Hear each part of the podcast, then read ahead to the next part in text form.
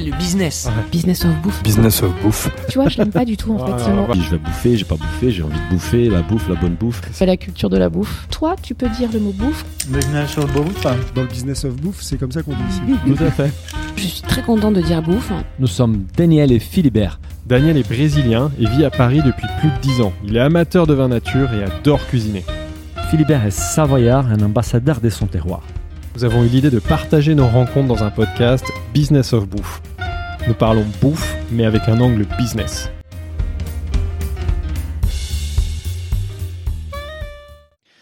Bonjour, nous sommes aujourd'hui chez Hezovrac avec euh, Célia Hennesson.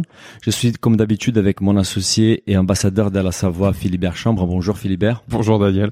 Euh, nous sommes aujourd'hui avec Célia Hennesson, donc cofondatrice et directrice générale de Hezovrac. Euh, Célia, est-ce que tu pourrais te présenter en deux mots, s'il te plaît? Bonjour, donc je suis Célia Renaisson, j'ai euh, 35 ans. J'ai euh, cofondé et je dirige effectivement l'association euh, Réseau Vrac. Je vis à Paris et avant, j'avais une autre vie. Ah, ben tu vas nous raconter tout ça. Oui, en fait, ça tombe bien parce que notre question rituelle au début du podcast, c'est pourquoi la bouffe? Et dans ton cas, c'est pourquoi les vracs? Comment tu es arrivé là? Alors pourquoi la bouffe Ça c'est une grande histoire. Ça, ça fait vraiment partie des choses que j'ai euh, que j'ai toujours aimé. Et quand on dit pourquoi la bouffe et qu'on adore ça, on s'intéresse aux produits. Et quand on s'intéresse aux produits, on s'intéresse aussi à la manière dont ils ont été produits, dont la manière dont ils sont distribués. Ouais. Et donc là, ça nous a, ça nous amène au vrac. Et il y a quelques années, j'ai pris conscience que les produits que j'affectionnais particulièrement n'étaient pas forcément distribués en vrac. Ouais. Donc je ne pouvais pas choisir librement la quantité, Donc pour euh, correspondre à mes besoins. Et en plus, ils étaient préemballés. Donc, ils généraient des déchets. Et donc, il y a quelques années, c'était précisément en 2013, j'ai euh, eu l'idée de monter une épicerie vrac, même voire plusieurs. J'avais même euh, l'idée d'en ouvrir, pourquoi pas, plusieurs à Paris. Et, euh, et avec une amie, on a commencé à s'intéresser à, à ce modèle-là. Donc, on avait épluché, on s'est dit, voilà, quels articles j'achète, euh, comment je pourrais trouver leur équivalent euh, non préemballé. Et on a commencé à monter euh, un business plan, à faire des enquêtes terrain, etc. Tout ça à peu près euh, sur une bonne année et demie. Ouais. Et euh, pendant euh, pendant nos recherches, on s'est confronté au vide, Ouais. c'est-à-dire à rien. Parce qu'en 2013, il y avait peu de choses, peu de producteurs qui fournissaient des solutions en vrac, c'est ça? C'est ça, c'est-à-dire qu'on allait voir, euh, bon déjà le vrac dans les magasins, c'était euh, des rayons vrac qui étaient euh, sur un des produits assez euh, limités. Euh, du coup, voilà, les fournisseurs étaient assez restreints. Ouais. Quand on voulait en démarcher des nouveaux, ils nous regardaient avec des grands yeux, ils disaient mais le vrac c'est quoi? C'est quoi ce débouché? Euh, Non, moi je ne fais pas ça, je vends pas mes produits en vrac. Quand on essaie de regarder l'aspect législatif, parce que le premier point c'est de se dire j'ouvre un magasin de vrac, est-ce que j'ai le droit de vendre ce produit-là en vrac Ouais. Sans emballage, sans étiquette. Voilà. Ou dans ce cas-là, si j'ai le droit, qu'est-ce que je dois faire Ouais. Quelles sont les mentions légales que je peux afficher ou pas Euh, Comment le présenter Donc en fait, on avait tout un tas de questions sur l'aspect législatif, l'aspect formation du coup, Ouais. métier. Euh, des formations métier de commerçant, il y en a, mais des formations métier de commerçant vrac, il y en avait pas. Mhm. Et le métier du commerçant vrac, c'est vraiment différent du, euh, du métier traditionnel, puisqu'en fait, on ne déballe pas un produit qu'on met en rayon, Mhm. mais on déploie, enfin, on déballe euh, des, des contenants qui arrivent en magasin, des produits de grande quantité Ouais. qu'on va transvaser. Donc, il y a beaucoup de manutention, etc. Donc, c'est vraiment d'autres euh, d'autres savoir-faire. Et il y avait aussi le volet financier. Mhm. C'est-à-dire qu'on se disait, on veut ouvrir une épicerie, euh, bah, il faut des sous. Ça coûte un peu d'argent. Ça coûte un ouais. peu d'argent, encore plus à Paris. Et, euh, et là, quand on allait voir des structures euh, d'aide, de financement, bah, ils nous regardaient avec des yeux encore plus grands en disant mais euh, vous êtes sûr que vous voulez ouvrir une épicerie euh, vrac? Mais c'est quoi? Il va y avoir des clients euh, Est-ce que ça a vraiment du sens Quoi? Ils comprenaient pas du tout le projet. Mhm. Donc en fait, euh, de fil en aiguille, on s'est rendu compte que c'était le parcours du combattant puisqu'il Mhm. n'y avait rien. Mhm. Et euh, d'un autre point de vue, euh, personnellement, euh, je m'étais rendu compte que euh, j'avais envie de changer de vie. C'était la- ce qui m'avait amené dans la démarche d'ouvrir une épicerie euh, vrac, c'est de voilà, mais que je n'avais pas forcément envie d'être enfermée dans une boutique. Parce que toi, Mhm. tu bossais dans quoi avant, justement, avant 2013 T'as quel Euh, profil? J'étais, euh, alors moi j'ai fait des études d'économie Ouais. à Dauphine. Voilà, j'ai fait tout mon cursus là-bas. J'ai ensuite euh, rejoint un cabinet de conseil en Ouais. stratégie où j'ai travaillé euh, dans différentes industries, principalement énergie et beaucoup à l'étranger. D'accord. Et ensuite j'ai travaillé six ans euh, dans un groupe de mobilier urbain américain qui s'appelle le Clear Channel. Voilà où j'ai occupé, je travaillais à la direction générale et après j'ai euh, euh, monté le département innovation. D'accord. Voilà, donc c'était chouette, c'était des très très belles expériences, mais je retrouvais plus, euh, euh, voilà, mon compte. J'avais envie de mettre mon énergie euh, pour euh, faire avancer les choses dans le sens où je pensais qu'elles euh, devaient avancer. Quelque chose qui porte plus de sens pour toi. Oui, puis exemple. surtout répondre à une une aberration de de, de la consommation qu'on avait. Et je me suis dit, si moi je pense comme ça, je suis sûre que d'autres personnes le pensent.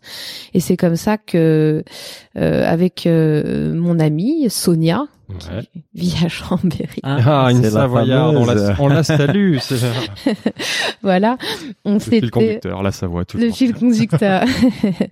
Euh, on s'était dit qu'on voulait monter une épicerie vrac. Voilà. Juste une question parce que tu parles de 2013, donc quand tu démarres ces projets de l'épicerie vrac, et finalement ce qu'on a vu c'est que Réseau Vrac existe depuis 2016. Mm. Donc il y a eu quand même trois ans. Qu'est-ce qui se passe pendant cette période-là? Alors, m- moi, j'ai quitté euh, mon emploi chez Clear Channel en 2015. Ouais. Donc en fait toute la phase de réflexion du poste, projet, je l'ai fait en poste, donc c'était en parallèle, donc j'étais pas à temps complet. Et ensuite en 2015, euh, je me suis mariée, donc ça c'était un grand grand projet de vie. Mhm. Euh, et à ce moment-là, euh, au moment où je me suis mariée, coïncidait le moment d'ouvrir ou pas cette épicerie. Et moi j'avais 30 ans À ce moment-là et aussi mon projet de vie en plus de mon mariage c'était de potentiellement avoir des enfants Mhm. et la réalité c'était que ouvrir une euh, épicerie vrac où fallait où j'avais le enfin j'allais forcément travailler beaucoup un investissement personnel très fort. très c'était ouais, c'est le soir, 70 ouais, heures par semaine c'est à être à contre-courant d'une vie de famille avec ses amis euh, donc ça commençait déjà à C'est être pas la meilleure période en effet pour lancer ce genre de projet. ouais. voilà ça et le fait que j'avais pas en fait envie d'être enfermée dans une boutique Mhm. Ça, je l'avais réalisé au moment où je construisais en le projet. préparant le projet, ouais, d'accord. ouais. C'est ça. Donc je me suis dit, c'est un formidable projet, mais en fait, c'est pas pour moi. C'est pas cette exécution-là dans laquelle tu souhaites euh, te réaliser. Très bien Ouais. dit. Je, vais le, je vais le reprendre pour les prochaines euh, explications. C'était pas dans cette exécution-là. Voilà. Donc je me suis mariée. Euh, j'ai euh, mon mari, c'est euh, en même temps que moi, euh, est parti aussi de de sa, de sa boîte. Ouais. voilà, Mhm. tous les deux, on a négocié nos départs et on avait le projet de partir en Amérique latine, Mhm, Ça me parle. voilà, au Chili. Au Chili. Voilà, on voulait euh, voyager à travers le Chili dans un combi euh, car euh, voilà. Sympa comme projet. voilà pendant six mois, donc c'était le projet qu'on avait et euh, c'est pour ça qu'on avait du coup négocié nos départs. Voilà. Ouais. Donc mon mari lui avait pour objectif, qui travaillait avant dans une agence web, Ouais. de euh, bah, d'être à son compte et du coup de continuer à faire du développement et de l'intégration de sites web de son côté Mhm. et, euh, et moi de me laisser le temps de la réflexion de savoir ce que j'avais envie de faire. Parce que je me rendais compte quand j'avais justement réfléchi à ce projet en parallèle de mon métier que j'avais la tête prise en fait dans mon travail actuel Ouais. qui m'empêchait d'être pleinement disponible pour réfléchir à ce que j'avais euh, vraiment envie de faire. Faut mieux se mettre à temps plein pour développer un ça. projet, c'est clair. C'est ce qu'on retrouve beaucoup dans les profils qu'on qu'on interroge et avec qui on a la chance de faire des podcasts. ouais. Mm. Donc du coup voilà, le système français fait que j'ai je pouvais euh, en ayant cotisé euh, au chômage du coup bénéficier de cette période-là pour penser mettre à profit cette Mm. période pour monter quelque chose. Donc ça c'était la stratégie. Mais comment ça s'est passé en vrai voilà. Donc on s'est mariés en avril 2015, on a négocié nos départs. En septembre euh, 2015, on était tous les deux disponibles. Mhm. Et en fait, ce qui s'est passé, c'est qu'entre-temps, euh, donc on était censé préparer notre voyage de noces. Et euh, à ce moment-là, j'ai été chassée pour un boulot qui était en fait à mi-chemin entre le vrac euh, et ce que je faisais avant. Donc je me suis dit, ok, intéressant sur le papier, Ça mérite une euh, réflexion. ça mérite Mm. une réflexion. Et, euh, et après plusieurs tours d'entretien, ça n'a pas abouti. Ouais. C'était quoi? Qu'est-ce qui peut être entre les vracs Ah. et les et que tu peux nous dire, ouais. Euh, ce of que j'ai envie de dire. On va dire que ça traitait de la problématique des déchets. D'accord. D'accord. Voilà. Donc moi j'étais zéro déchet, mais c'était c'était avant, donc ça m'emballait pas, sans Ouais. faire de jeu de mots. Je- Euh, plus que ça, mais comme tout travail, il y a toujours des choses intéressantes et, euh, et voilà. Et donc ça ne s'est pas fait.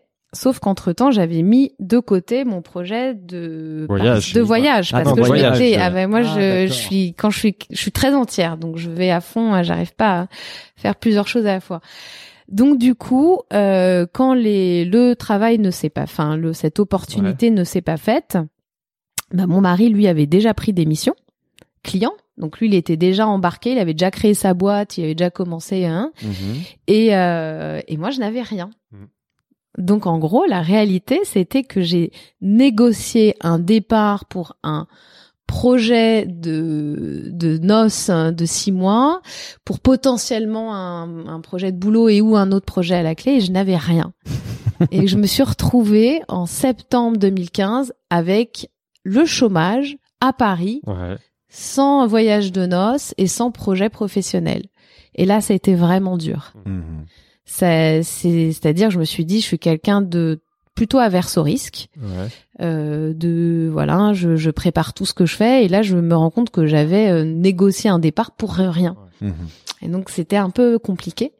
Donc, ça m'a permis de prendre du temps pour réfléchir. Euh, je me suis dit, bah pourquoi pas changer de ville aussi parce que Ouais. j'adore la montagne. Mhm. Très très bon. Voilà. Mm. Donc j'avais regardé s'il n'y avait même pas des projets de, de, de- dans ce secteur-là. Pourquoi pas l'hôtellerie aussi, la restauration, voilà, la bouffe, euh, le, Mhm. la montagne. Euh, ça ne c'était c'était pas forcément évident.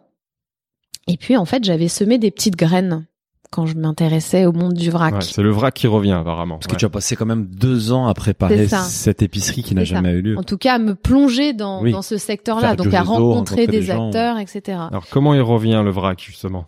En janvier 2016. D'accord, en janvier. En janvier 2016, je reçois un email euh, de Zero Waste France Mhm. parce que je, je suivais leur actualité qui euh, avait animé depuis des groupes de travail autour du vrac Mhm. pour que, euh, que tu peux rappeler ce que c'est que Zero Waste France? Alors Zero Waste ouais. France c'est une ONG Ouais, c'est une ONG. ouais, voilà, c'est une ONG euh, donc citoyenne qui vise à promouvoir la réduction de toute forme de gaspillage Ouais. euh, pour tendre vers le zéro déchet. Mhm. Voilà. Et donc ils impulsent euh, beaucoup de choses dans les territoires, euh, que ce soit d'un point de vue citoyen ou, ou collectivité. Et donc euh, Zero Waste avait à l'époque euh, une, une chargée de relations avec les entrepreneurs zéro déchet qui Mhm. s'appelle euh, Laura Cagno et qui euh, animait du coup sur son temps de travail euh, des elle a animé peut-être deux ou trois euh, groupes de travail autour du vrac Mhm. pour aider les porteurs de projets qu'ils souhaitaient à euh, concrétiser leur projet d'épicerie vrac. Ouais. Mhm. Et euh, ça commençait à prendre beaucoup d'ampleur, beaucoup de temps, et elle n'avait plus ce temps-là à accorder, d'une part. Et euh, d'autre part, il s'agissait de projets professionnels. Mhm. Donc on était plus dans un domaine pro que citoyen. Du coup, ce qu'ils ont fait, c'est qu'ils ont lancé un appel à candidats pour avoir envie de monter une structure à part entière euh, pour accompagner, voilà, ces porteurs de projets, entre autres Donc c'est Zero Waste qui a, qui a du impulsé, projet, qui a impulsé, exactement, qui a impulsé euh, la création de, de l'association Réseau Vrac. Et donc voilà, donc on s'est rencontrés euh, avec euh, Laura Cagno, Mhm. avec Didier Henretta aussi, qui est le cofondateur Ah, de My, Ah, My pardon. Retail Box, Et qui a fait euh, Day qui a by Day. créé Day by Day après. qui a créé Day by Day. Mm. Et, euh, et le voilà, et la rencontre s'est faite et ça a bien fonctionné. Et moi, j'ai été euh, disponible immédiatement. J'avais le chômage, donc j'avais une assurance de pouvoir monter un projet qui n'avait aucun budget, Ouais. Aucune euh, assise financière. Mhm. Et j'avais la chance d'avoir mon mari Ouais.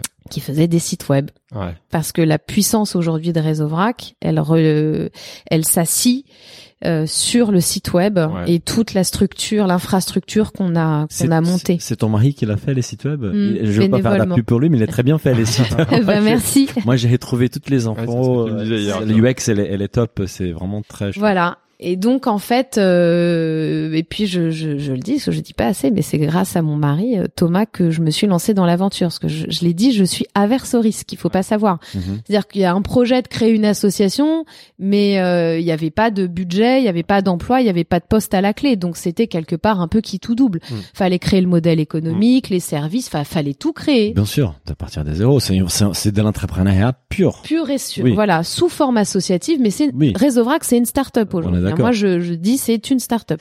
Et, et- et nous, on a, on a regardé, mais on n'a pas trouvé parce que toi, tu, tu es cofondatrice des Réseaux Vrac. Donc moi, j'ai passé des heures à chercher Les autres Les autres, et j'ai rien vu. Sont Est-ce que tu peux nous expliquer Ouais. comment ça fonctionne et c'est qui les, les autres cofondateurs?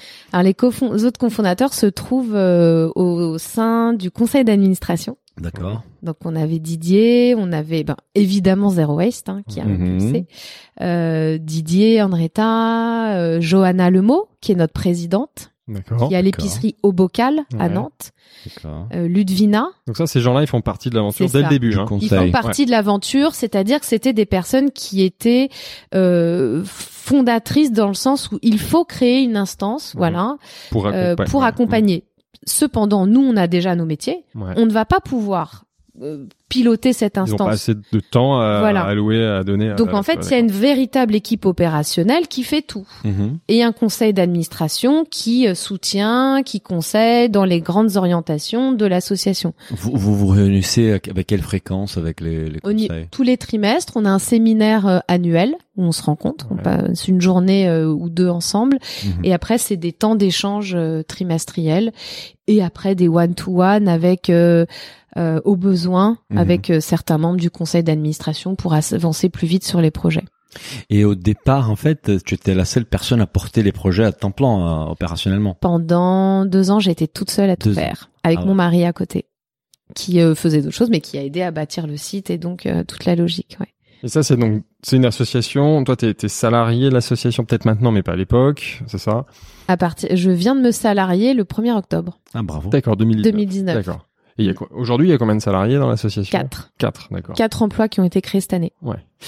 Avant de, de rentrer dans les détails de l'association, parce qu'on va vouloir euh, tout comprendre, euh, on voulait quand même euh, parler du vrac d'abord, parce qu'en fait, en, en discutant, on se rend compte que les vracs c'est pas aussi innovant que ça. En fait, avant, on faisait nos courses euh, dans, dans ces formats-là.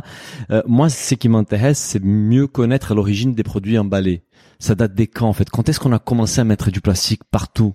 Supermarché C'est les supermarchés. C'est quoi les années 50 euh, Oui, après-guerre. voilà. après-guerre quoi Après-guerre, euh, plastique euh, pas cher, avènement des, des supermarchés, il fallait pouvoir euh, nourrir tout le monde.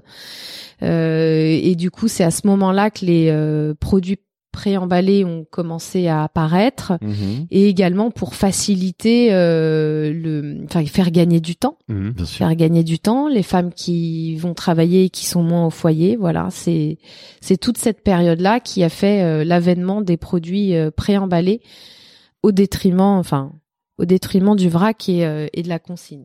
Et le retour du vrac, il date de quand, tu dirais? Où Il y a toujours eu des gens qui vendaient en vrac, il y a toujours eu du vrac, ou il y a vraiment un, un boom du vrac euh, récemment? Boom du vrac 2017 pour Ouais. moi. C'est vraiment là, on le voit au niveau des chiffres du marché que on est passé de 100 millions d'euros en 2013 à euh, 477 en, en- la cassure, elle s'est vraiment faite en 2017. Ouais.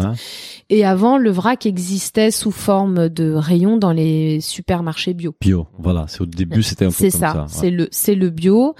Et ensuite, il y a eu des initiatives aussi euh, chez Auchan Ouais. avec un rayon discount du vrac. Ah.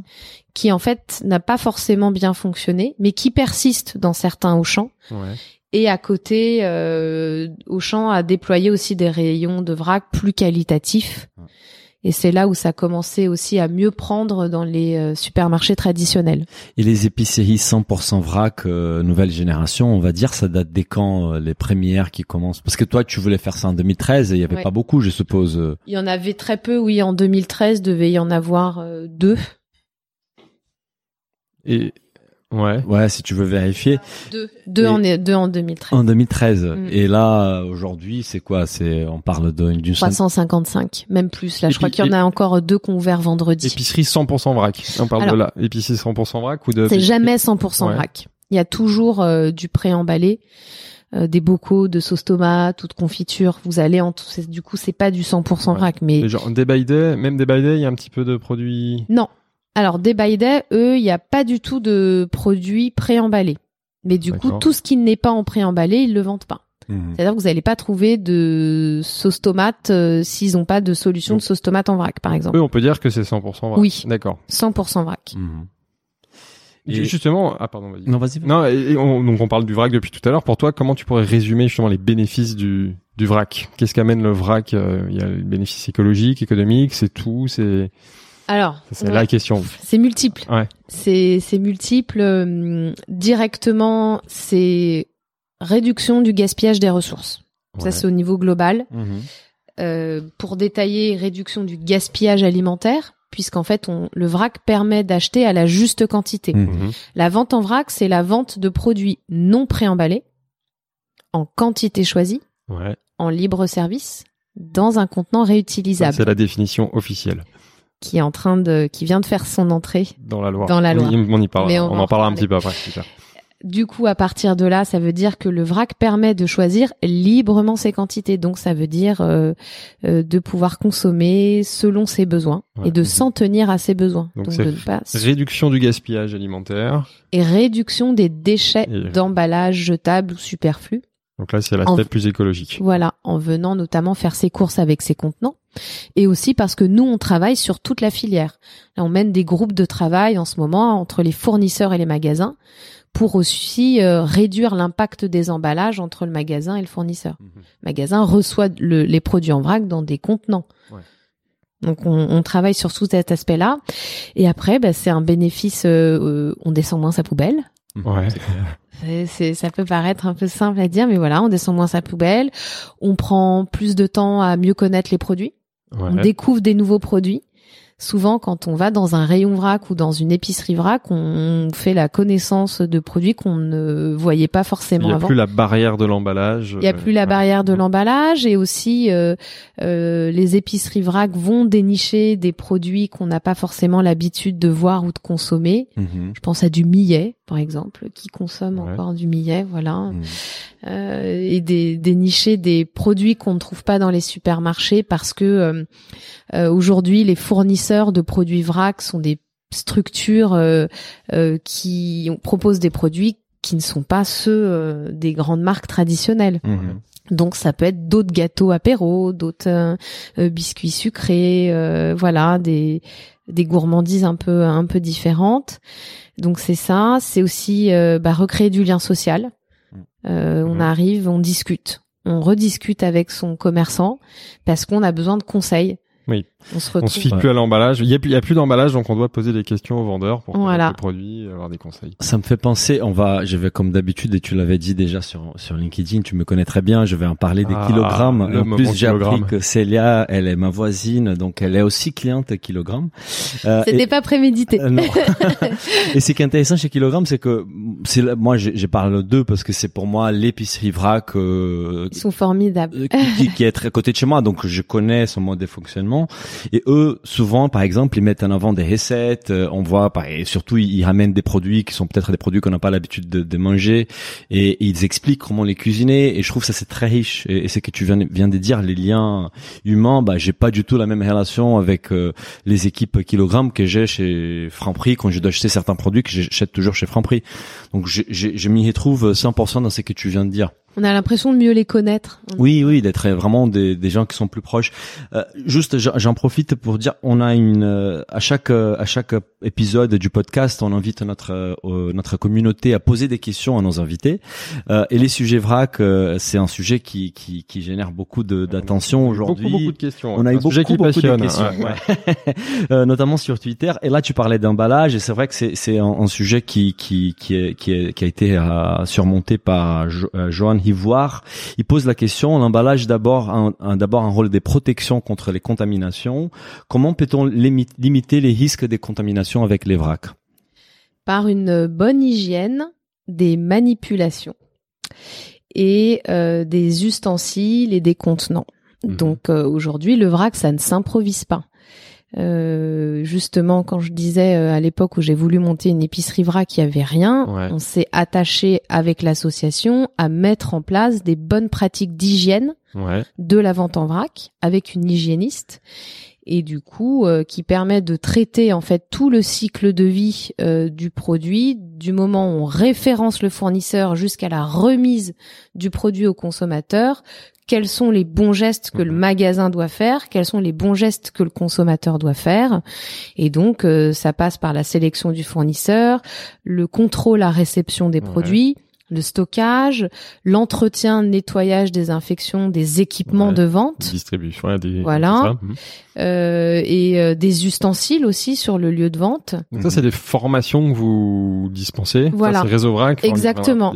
voilà, euh. Ouais, Mhm. tout à fait. Donc ça et c'est donc la, la formation est accompagnée d'un guide qui permet du coup et des fiches aussi, plein de fiches euh, qu'on a mises en place, techniques aussi qui permettent par exemple de se dire moi commerçant qu'est-ce que je fais en cas d'infestation de mythes alimentaires. Ouais. par exemple. Ouais. Mhm. Donc quels sont les processus à mettre en place de plans de nettoyage euh, voilà hein, de tout. Donc ça ça s'improvise pas, ça existe et si c'est bien fait, il y a Il y a aucun pas de risque. souci. Il y a moins de risques ou pas de risque. Et- mais À manger, c'est prendre un risque Ouais. pour sa santé, dirait notre hygiéniste. Alors, il y a toujours un risque. C'est juste qu'on le réduit. Voilà. Mais il y a certains produits ou certaines catégories des produits qui posent toujours un problème. On était récemment avec Christophe Audouin des Deux Vaches qui nous disait pour tous les produits laitiers, les vracs, ça a quand même encore des barrières sanitaires ou juridiques surtout.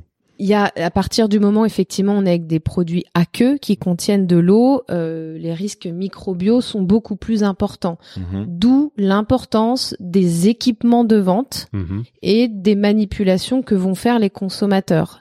C'est-à-dire qu'il y a un entretien de ces équipements qui doit être fait et euh, le fait que le consommateur peut ou pas toucher ces équipements.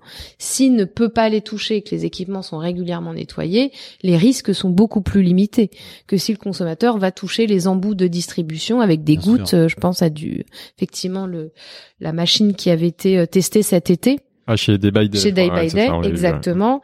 Euh, le, le consommateur n'était pas en contact direct avec le, le goulot de distribution. Néanmoins, effectivement, euh, tous ces processus-là sont euh, sont très observés. Mm. Ouais, c'est en phase d'amélioration. euh, mais il nous disait qu'il était assez confiant sur le fait de pouvoir sortir des machines qui correspondent à- aux normes d'hygiène et qui, qui satisfassent tout le monde. Ouais, justement, les freins aujourd'hui du développement. Enfin, pour toi, quels sont, quels sont les freins du développement du, du, C'est l'offre, c'est justement les sujets d'hygiène. Enfin, pour le consommateur, pourquoi un consommateur Pourquoi on consomme pas tous en vrac aujourd'hui? Premier point, c'est euh, c'est parce qu'il n'y a pas assez de vrac disponible. Ouais, c'est l'offre. ouais. C'est-à-dire l'offre, plus de produits, plus de points de vente. Mm. Quand on creuse ces deux-là, comment on fait pour avoir plus de produits? Ben, Il faut plus de fournisseurs et il faut euh, que ces produits soient euh, légalement autorisés. Mhm. Donc là, on a une barrière législative, par exemple. Mhm. Donc ça, c'est tout le travail de l'association. Ouais. Des- Mais peut-être que vous voulez qu'on en revienne. On euh, peut en parler maintenant. Oui, hein, on peut en parler maintenant. Ouais. Donc il y a un frein, il y a un frein juridique. Enfin, il y a des freins législatifs. Il y a des ouais. produits qui aujourd'hui ne sont légalement pas autorisés à la vente en vrac. C'est Quel- le cas de l'huile d'olive. Ouais. Donc ça, c'est un règlement européen. En France, on a réussi, ce qu'on travaille euh, en étroite collaboration avec les autorités, à faire en sorte que euh, l'huile d'olive puisse être vendue en quantité à la demande. Et ça, pour- Mhm. pourquoi on peut pas vendre de l'huile d'olive en c'est- Question de à notre, enfin, il n'y a pas de, de raison officielle, mais de protection d'éviter éviter les fraudes. Mais on peut vendre de l'huile, je sais pas, Ouais, de tournesol, mais pas d'huile de en Voilà. vrac, mais pas d'huile de. Et, en- bizarre, plus on peut vendre un mélange d'huile qui contient de, De l'huile d'olive en en vrac, vrac. mais pas de l'huile d'olive vierge en vrac. Voilà. C'est en mystères fait. de la législation des normes. Voilà. euh. Les compléments aliment- alimentaires, par exemple, Ouais. Donc ça, on peut pas vendre en on vrac. peut pas ouais. les vendre en vrac. Mhm. Euh, les produits de sous SICO, donc de signes de qualité et d'origine. Donc c'est tout ce qui est Ah, label rouge, les- etc. Ouais. Mhm. Alors certains produits Les peuvent AOP aussi pas. ou pas Voilà, Ouais. tout Les- ça, Tous ça les fait produits partie. d'AOP, d'accord. Ouais. En fait, ce qui se passe, c'est que les cahiers des charges de ces produits-là ne prévoient pas pour la plupart la vente en vrac oui. ou l'interdisent. Mhm. Ah, L'interdisent carrément. Ou l'interdisent. Parce qu'en fait, le produit euh, de, de qualité, là, tous ces produits-là, sont cultivés en fait dans une aire, Mhm. sont produits dans une aire, Oui. emballés, conditionnés Donc c'est emballé dans cette aire. Ça Et fait ensuite, il part. l'AOP, ouais. Et à partir du moment où on ouvre, c'est-à-dire qu'on déconditionne, qui peut garantir qu'on n'a pas fraudé Ouais. Mhm. Donc On c'est va ça pas en fait. mélanger avec autre chose. Voilà, donc pour garantir en fait l'origine, pour lutter contre les fraudes qu'on pour, qu'on met sur gar- place, pour garantir l'origine et la qualité, etc. Et donc en fait, ce qui se passe aujourd'hui, mais c'est en train de changer, Ouais. grâce aux, a- amendements réseau ouais. vrac, voilà. Euh, ce qui se passe aujourd'hui, c'est qu'une épicerie qui vend par exemple du piment d'Espelette en vrac, elle peut en vendre, mais elle n'a pas le droit d'afficher C'est le logo exactement et la dénomination. Parce qu'à partir du moment où Euh, elle a ouvert le contenance, Mm. euh, elle peut plus. Mm. C'est plus fou. comme ça. Donc ça, Voilà. ça va changer. Ça va changer. Pourquoi? Comment tu fais pour faire changer ça? Voilà.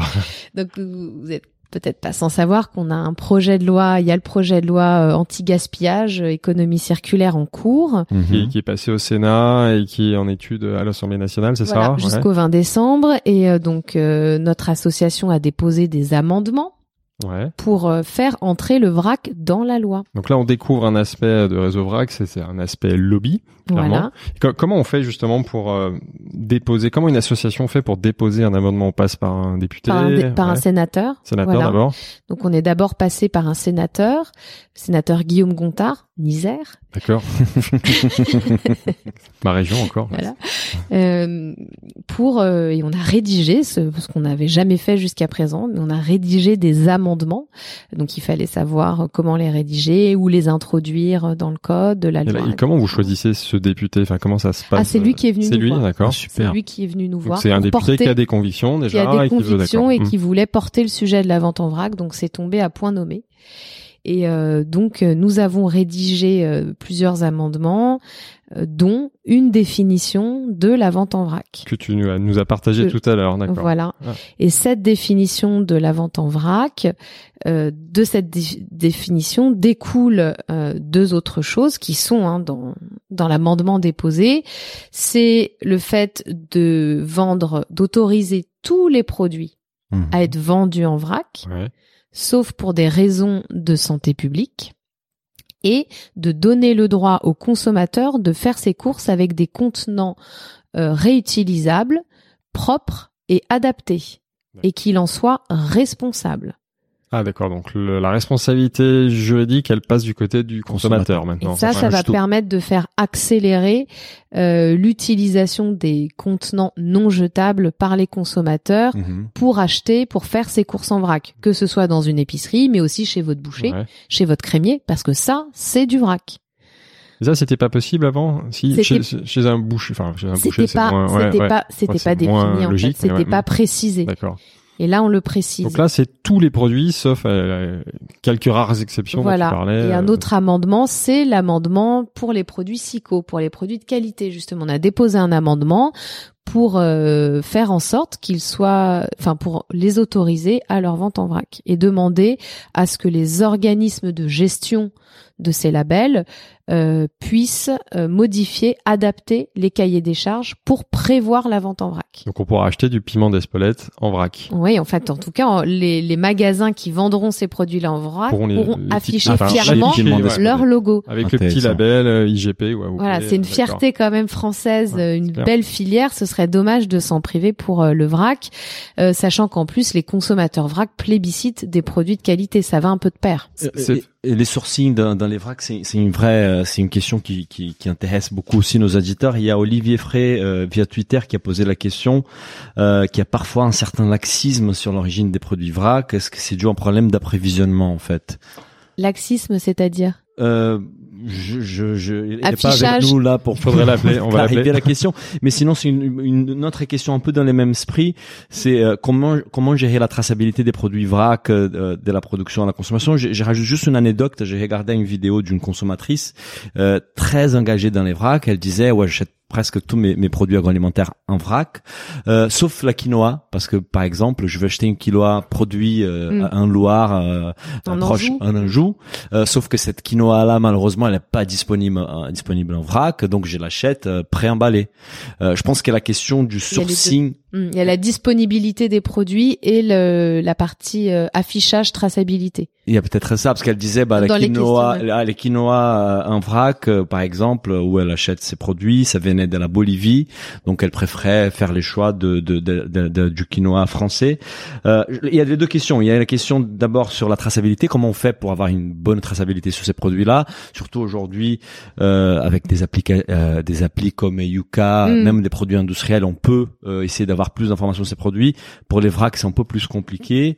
Quelle est la vision de l'association par rapport à ça? Alors ça fait partie de tout le travail. hein. C'est vrai que je je sais pas si je l'ai dit, mais l'objet de Réseau Vrac, c'est-à-dire que moi j'ai accepté la mission de Zero Waste et ensuite la vision que j'ai posée pour Réseau Vrac, c'est de pas faire une association uniquement centrée sur les porteurs de projets, mais une, une association qui va construire toute une filière. Mhm. Donc aujourd'hui, Réseau Vrac fédère plus de 1200 professionnels de toute la filière, de l'amont à l'aval, producteurs, transformateurs, distributeurs et porteurs de projets. Magasin et porteur de projet magasin. Magasin et porteurs de projets. La vision d'avoir toute la filière réunie, c'est que sans avoir la filière réunie sous une sous un même chapeau, on ne va pas pouvoir structurer, construire ce marché pour le développer. Mhm. Et donc les premiers temps de Réseau Vrac, ça a été de faire justement cette structure de marché. Donc poser le cadre législatif, Ouais. poser le cadre en matière d'hygiène, poser du coup des formations Mhm. pour former, parce qu'à partir du moment où on définit le cadre légal, les bonnes pratiques, ben, il faut pouvoir les diffuser. Donc c'est former les professionnels.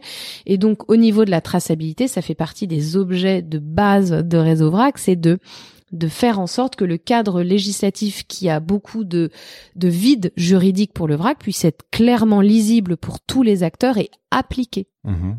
Et donc il y a des mentions légales pour le vrac. On, il y a pas, on, on ne peut pas dire, euh, euh, on- il y a rien pour le vrac. C'est pas vrai. Oui, c'est pas parce que c'est vendu en vrac qu'il y a plus de mention, il y a plus rien. Et que Exactement. le monde est libre de faire n'importe quoi. Il y a quand même des contraintes. Et vous, vous ça. créez ce cadre-là pour que le, tout le monde s'y retrouve. Exactement pour le clarifier, produit par produit, quelles sont les Ouais. mentions, etc. Euh, les allergènes, c'est obligatoire. Oui, bien sûr. Le Mhm. prix au kilo, c'est obligatoire. La Mhm. dénomination, l'état physique du produit, c'est obligatoire. Et quand on vend des produits bio, euh, il faut pouvoir préciser l'origine, par exemple. Mhm. Ouais, donc ça, ça ne s'invente pas, c'est légal. Donc ça, c'est ce qui assure la traçabilité. Et nous, notre association, on recommande d'aller plus loin que les mentions légales obligatoires et d'afficher, par exemple, les valeurs nutritionnelles. Mhm. Euh, pourquoi pas des conseils d'utilisation, de recettes, euh, voilà, des, des choses qui vont permettre de guider le consommateur, de le rassurer euh, dans, dans ses achats. Et l'autre point, donc, c'était la disponibilité des produits en vrac. Bah, c'est tout le travail de Réseau Vrac, c'est de créer le marché. À partir du moment où on crée le marché, on montre qu'il y a de la demande, l'offre s'y intéresse, et on voit aujourd'hui, quand on a créé l'association, au tout début, on avait beaucoup de porteurs de projets, très peu de fournisseurs. Or, on sait qu'aujourd'hui, les porteurs de projets, bah, ils ont besoin de trouver des fournisseurs, sinon ils vont pas avoir de produits dans leur euh, dans leurs épiceries. Et là, aujourd'hui, on a plus de 250 fournisseurs. Voilà, ça c'est un point produit très en important. Réseau Vrac, c'est pas uniquement une association de commerçants vous vous représentez aussi et vous avez dans vos adhérents des producteurs. Et votre ambition, c'est de développer l'offre. C'est ça, de développer l'offre de produits en vrac. Ce qu'il faut, c'est qu'il y ait du vrac partout. Sur un maximum de produits au plus proche de chaque Français. Mhm. C'est ça l'objectif de Réseau Vrac, d'offrir une véritable alternative au pré-emballé. Si vous avez une épicerie vrac pour toute la ville, ça marchera pas. Mhm.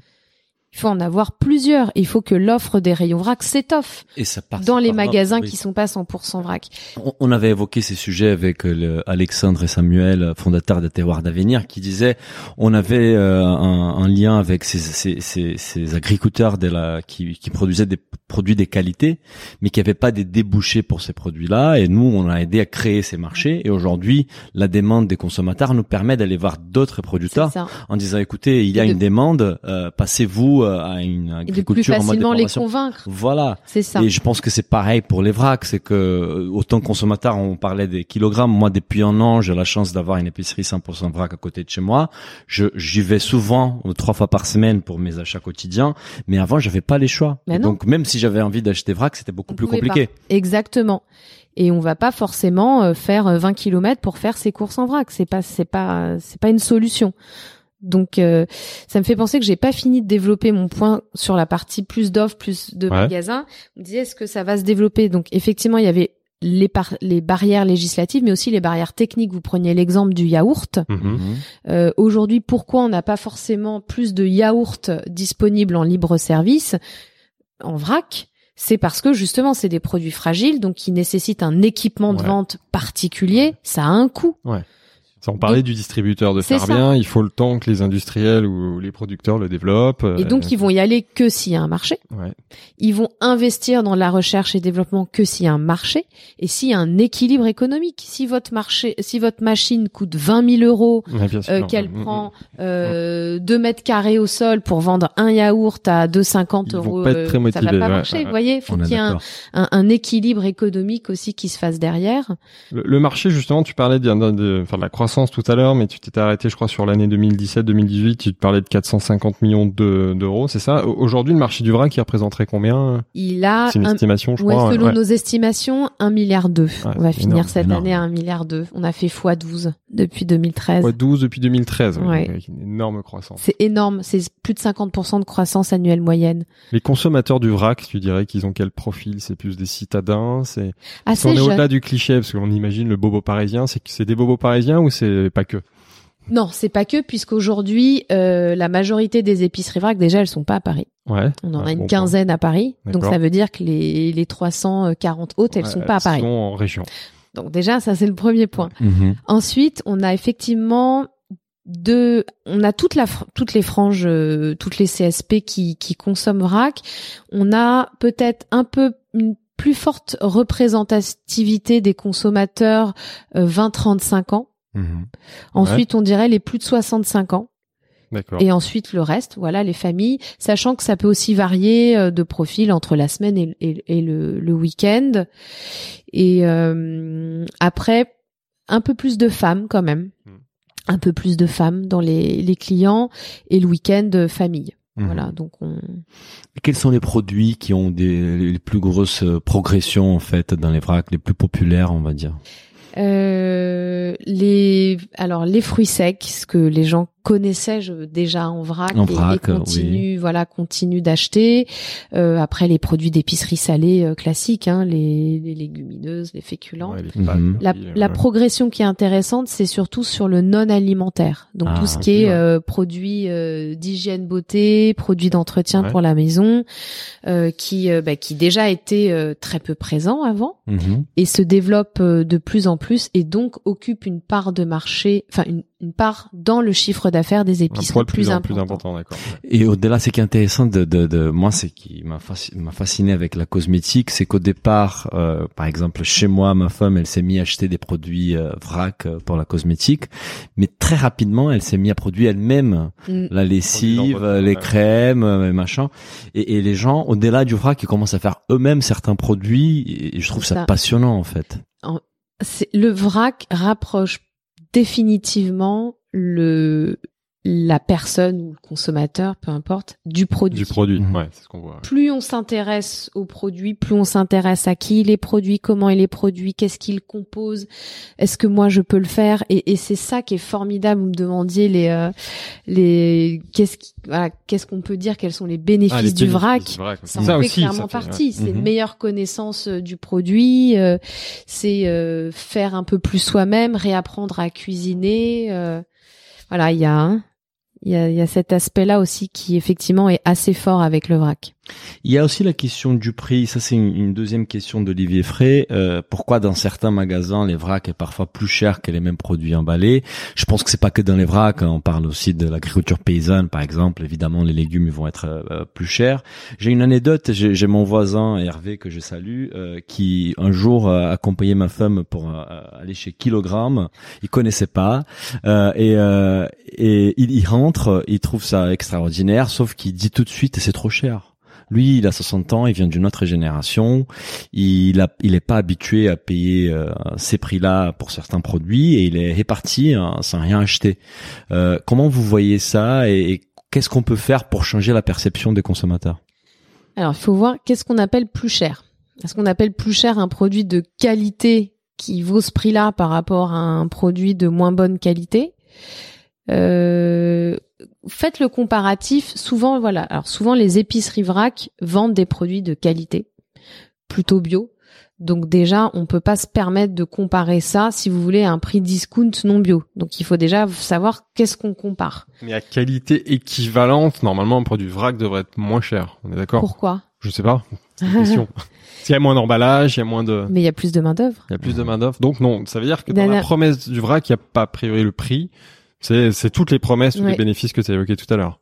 La promesse du prix, vous allez en fait la retrouver dans le fait d'acheter à la juste quantité. Oui, Donc c'est ça. Il y aura moins de c'est-à-dire gaspillage, en effet. donc Mm. c'est-à-dire qu'aujourd'hui, vous avez un budget, on a je vous ai dit on a beaucoup de jeunes qui achètent vrac. Vous n'allez pas me dire que c'est les jeunes qui ont le plus d'argent. Vous avez un budget de 20 euros pour la semaine. Faire vos courses en vrac va vous permettre d'allouer ce budget à plus de produits Mhm. que si vous les achetiez préemballés. Ça, Mhm. c'est le premier point. Le deuxième point, c'est ensuite se dire, comme on achète à la juste quantité, on ne gaspille pas. Regardez ce que vous jetez quand vous achetez des trop grandes quantités qui au finis fin- se perdent dans vos placards. Mhm. Et faut pas oublier que euh, chaque année, on- le coût du gaspillage en France a un certain coût. Ça varie d'une commune à une autre Coût pour la société. Ouais. pour la Enfin, société, ménage déjà, vos taxes aussi pour la d'ordure société, bien sûr. ménagères, Ouais. etc. Et ça, c'est ce que moi j'appelle des, enfin c'est pas j'appelle, c'est ce sont des coûts cachés que les pour gens direct. oublient. Et Ils, oublient, dans voilà, ils oublient de se dire, bah tiens, effectivement, euh, au final, euh, chaque Français jette 7 kilos préemballés, parfaitement emballés. Mm. On jette 30 kilos par an de nourriture, dont 7 kilos préemballés. Mm. C'est-à-dire que ces 7 kilos-là, vous avez acheté, vous Mm. avez directement mis à la poubelle. Mhm. Donc tous ces sous-là, c'est-à-dire si vous faites l'ensemble de vos courses préemballées plus tout ce que vous avez jeté, bah ça coûte plus cher Oui. Que d'acheter à la juste Sans quantité. compter les gaspillages qui a lieu lors de la transformation. Euh, hier, j'ai regardé euh, l'émission Capital sur M6. Il parlait de- d'un- d'un- d'une grande chaîne des produits co- surgelés et il montrait les, les petits canapés au foie gras qui faisaient tout, tout beau, tout joli euh, pour être vendus pendant la période des fêtes. Et il y avait genre 10% de ces qui étaient produits qui étaient jetés à la poubelle avant même d'aller dans une emballage parce qu'ils respectaient pas les normes établies, les cahiers des charges établis par les producteurs. Donc c'est fou. Ils sont faits souvent. Les plus gros- le plus gros gaspillage est fait effectivement souvent au niveau de, de la transformation et avec le vrac. Aujourd'hui, il n'y a pas de produits transformés ou alors très peu. Très peu, ouais. Donc effectivement, on est plutôt sur du produit brut. Mhm. Euh, donc du coup, il y a moins aussi de gaspillage. Mhm. Mais c'est quand même un point important, quand tu en, ta clarification est très importante, c'est que euh, en tarif facial en magasin, a priori, un produit vrac n'est pas moins cher. Parce que comme tu le dis, certes, il n'y a pas d'emballage, mais il y a de la main d'œuvre. Il y a de la Mm. main d'œuvre. Mm. Après, ça dépend. Moi, j'ai, un- enfin, c'est l'exemple que j'aime beaucoup donner parce que il, est, il peut être véri, enfin, il se vérifie. Euh, la marque euh, Bindi, Ouais. qui fait des préparations végétales euh, en préemballé et en vrac, ça lui coûte moins cher de la produire en vrac. Mhm. Du coup, elle la vend moins cher au magasin. Et quand vous allez dans un magasin bio qui vend ses préparations en préemballé et en vrac, vous allez comparer, c'est moins cher. C'est moins cher. Donc voilà. Si le magasin n'a pas décidé de se garder la marge. Le distributeur Mhm. joue Mais le jeu aussi. il le distributeur joue le jeu. Donc, Mais là, c'est possible. En fait, il faut trouver un produit à marque Mhm. que vous pouvez retrouver au rayon vrac et au rayon préemballé. Et là, faites l'exercice. et là, normalement, Et là- alors le et là, produit en vrac devrait cher. être un peu moins cher. Ouais, moins cher, d'accord. Mais- Donc ça répond à la question de... Mais euh, après, voilà, il faut un rayon vrac, ça demande de la main d'œuvre et de la main d'œuvre, c'est du temps, donc Mm, c'est mm, des oui. personnes que l'on paye. Donc, si on veut rémunérer tout le monde à sa juste, euh, Oui, et c'est... voilà, il y a à un moment donné le coût du travail qui doit être réincorporé quelque Et c'est part. vrai que c'est bien de le, le rappeler que pour un, pour un Mm. magasin, c'est plus compliqué de, de remplir un distributeur de vrac que de remettre des Que de produits mettre sur un linéaire. Ça nécessite une, Ça beaucoup plus de main d'œuvre. Ouais. Mm. Il y a Et de la main d'œuvre les- avant et ouais. pendant, ouais. Mhm. Mm. Et il y a une, autre question qui, qui nous a été posée sur Twitter euh, concernant la livraison. Apparemment, il y a des services des livraisons vrac qui se développent. Euh, quel est l'avenir par rapport à ça et surtout par rapport à la question du bilan carbone de la livraison individuelle? Quelle est la vision de l'association par rapport à la livraison en vrac? Ça se développe de plus en plus, effectivement. On forme de plus en plus de personnes qui veulent ouvrir des drives Ouais. zéro déchet, donc avec de la préparation de commandes en amont dans des bocaux consignés, etc. Et on a aussi de plus en plus d'épiceries, alors souvent des épiceries itinérantes qui font du click and collect. Ouais. Donc des épiceries vrac qui proposent en plus d'aller vendre euh, euh, sur des marchés, euh, voilà, en itinérant, de faire de la préparation de commandes et de et de la livrer à vélo par exemple ou Ah, de venir coup, la chercher.